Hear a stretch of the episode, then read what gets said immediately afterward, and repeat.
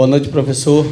É um jogo difícil contra um adversário complicado. É, o Bahia só ganhou um jogo aqui dentro na história, que foi em 2019, e vencia o jogo e acabou de jogadas semelhantes de partidas anteriores, é, tomando o gol de empate. Eu queria que o senhor fizesse a análise desse jogo antes até da gente chegar na, nas cobranças de pênalti. Boa noite. Boa noite.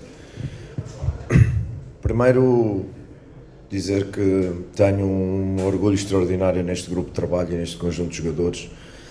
Fizemos um jogo de grande qualidade num estádio muito difícil, como bem disseste, historicamente muito difícil, contra uma equipa que está em segundo lugar na, no Campeonato Brasileiro, que tem uma forma de atacar uh, muito variada e muito difícil de contrariar.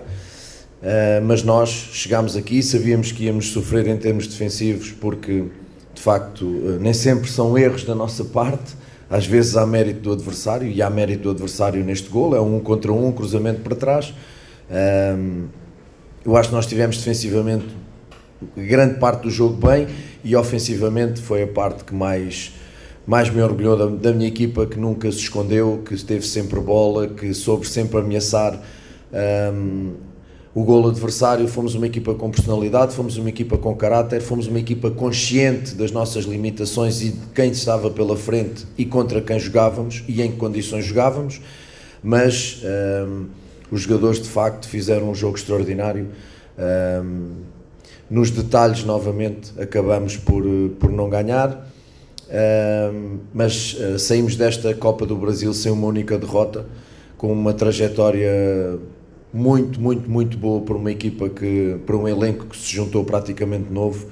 Uh, um grande trabalho destes jogadores. Hoje, quem esperava aqui um massacre, entre, entre aspas, uh, o ascendente em alguma parte, em alguns momentos do jogo do Grêmio é normal, porque joga em casa, porque é uma grande equipa e porque tem muita qualidade, em especial no seu ataque. Mas esse massacre não existiu, nós conseguimos sempre equilibrar o jogo, jogar olhos nos olhos, criar as nossas oportunidades acabámos por não, não novamente nos detalhes não, não passar esta eliminatória, mas eu reitero aquilo que digo, tenho um orgulho extraordinário neste grupo de jogadores. Renato, boa noite. É, como você bem falou, foi o nível de competição né, do Bahia na, na, Copa do Brasil muito alto, principalmente hoje, né, o nível de competitividade muito alto, de dedicação dos atletas. Um gol, infelizmente, similar ao que foi sofrido contra o próprio adversário, contra o Grêmio, em casa.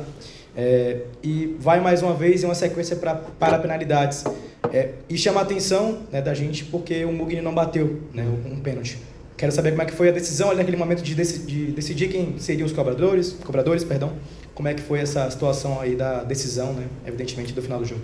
Ouça, uh, em relação ao golo já começa a ser repetitivo. Obviamente que as equipas têm formas de atacar e os outros têm formas de defender. Há uma jogada de um contra um em que o Ferreira leva a melhor sobre o Cicinho, mas isso é. é o, o Admir também levou algumas vezes a melhor sobre os laterais do, do, do Grêmio, o Cauli a mesma coisa, é o jogo. Uh, há um contra um há, um, há um desequilíbrio e a partir de haver o desequilíbrio a equipa tem que se organizar. A equipa estava bem posicionada, há um cruzamento para trás o Nico na cobertura atrasou-se um pouco, fez um jogo fantástico. Eu continuo a dizer, nós às vezes uh, potenciamos o, os golos dos adversários como se fossem erros nossos. Não, muitas vezes têm mérito e hoje tiveram mérito. Como tiveram mérito nos outros, nos outros golos, porque de facto chegar aqui à arena do Grêmio e, e sofrer só um golo uh, contra esta equipa, contra o peso desta equipa e criar oportunidades de golo contra o adversário que nós de facto não, não concretizamos. Um, e eles também. Acho que é um jogo dividido, volto a dizer, as qualidades individuais às vezes caem para um lado, outras vezes caem para outro. Uh, não me vou agarrar a isso, os golos têm que existir de alguma forma. Uh, nós quisemos fechar o espaço interior, deixar, porque sabemos que o Grêmio é muito forte por dentro, a construção de jogo, de jogo começa de, da criação do jogo ofensivo começa fora para depois vir dentro, nós fechamos o espaço dentro, demos o espaço de fora, houve um desequilíbrio, a partir daí é o jogo. Um, em relação ao Mugni, porque nós treinámos os penaltis, um, eu priorizei os jogadores que estavam a jogar, entrar frio não é fácil, o Iago bate muito bem, o Iago bateu à frente dele, mas o Mugni já ia bater a seguir, mas eu priorizei aqueles que bateram muito bem nestes dias que nós treinámos. Uh, curiosamente, o Nico uh, que falhou, e o Cicinho, em todos os remates que fizeram no treino, foi golo. Mas claro que isto depois aqui é diferente, aqui é diferente. E o Gabriel igual, e o Gabriel igual. Portanto, nós não, não tiramos moeda ao ar para escolher os jogadores, há um critério de treino. Uh, todos os jogadores bateram, eu tinha que perceber que podia ser 5-5 e depois andar para a frente. O Mugni estava aí logo a seguir, não tem nada, não tem nada de mais em relação a isso. Uma questão de escolhas e também de, de, daquilo que foi o treino.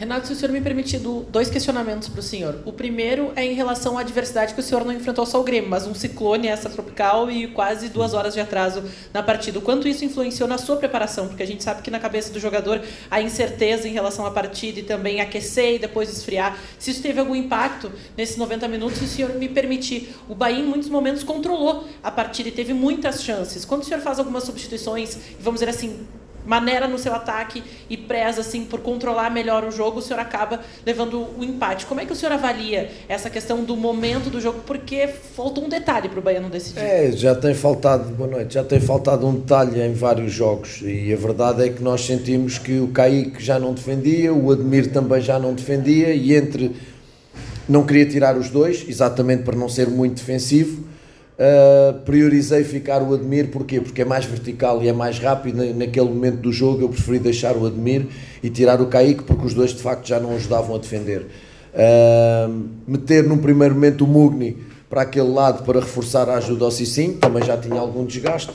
Depois uh, montámos linha de três, de três zagueiros com o Rezende mais atrás, equilibrámos um bocadinho a equipa, mas em nenhum momento nós fomos massacrados em termos ofensivos pelo Grêmio. Nos momentos em que o Grêmio teve bola, nós soubemos defender, com exceção do golo e uma outra felicidade da bola bater na, na trave, mas depois nós tivemos, também tivemos a capacidade de responder.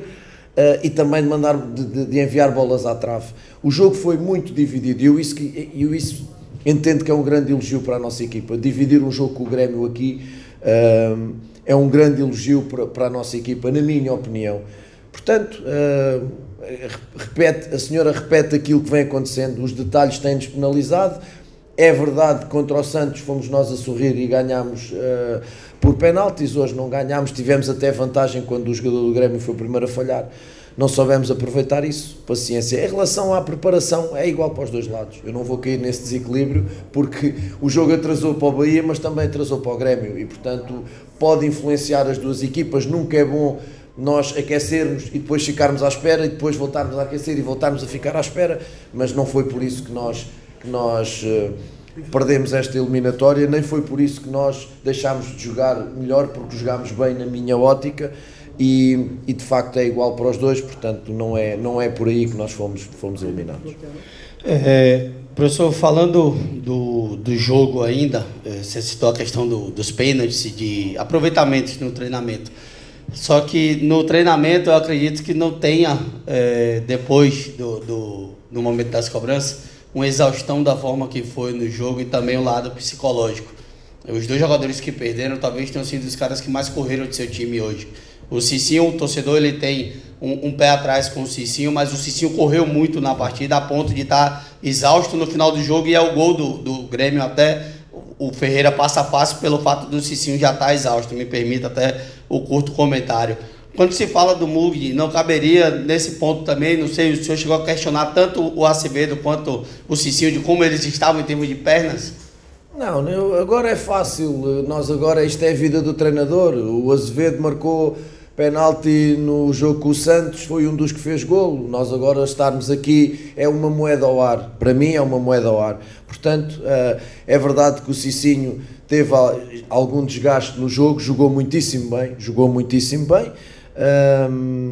estar agora a criticar o Cicinho, desde o início que se critica o Cicinho, desde o início que se critica o Everaldo, as pessoas criticam por criticar, depois os jogadores crescem, aparecem, voltam a jogar com, com o nível que eles têm, por isso é que cá estão, e depois as pessoas já não criticam. Eu não vou entrar, já disse, sou treinador, não vou entrar nessas emoções de que hoje perde-se e está tudo mal e o Cicinho é o culpado no golo, amanhã ganha-se e o Cicinho até faz uma jogada e o Cicinho. Não, não, não vou entrar por aí.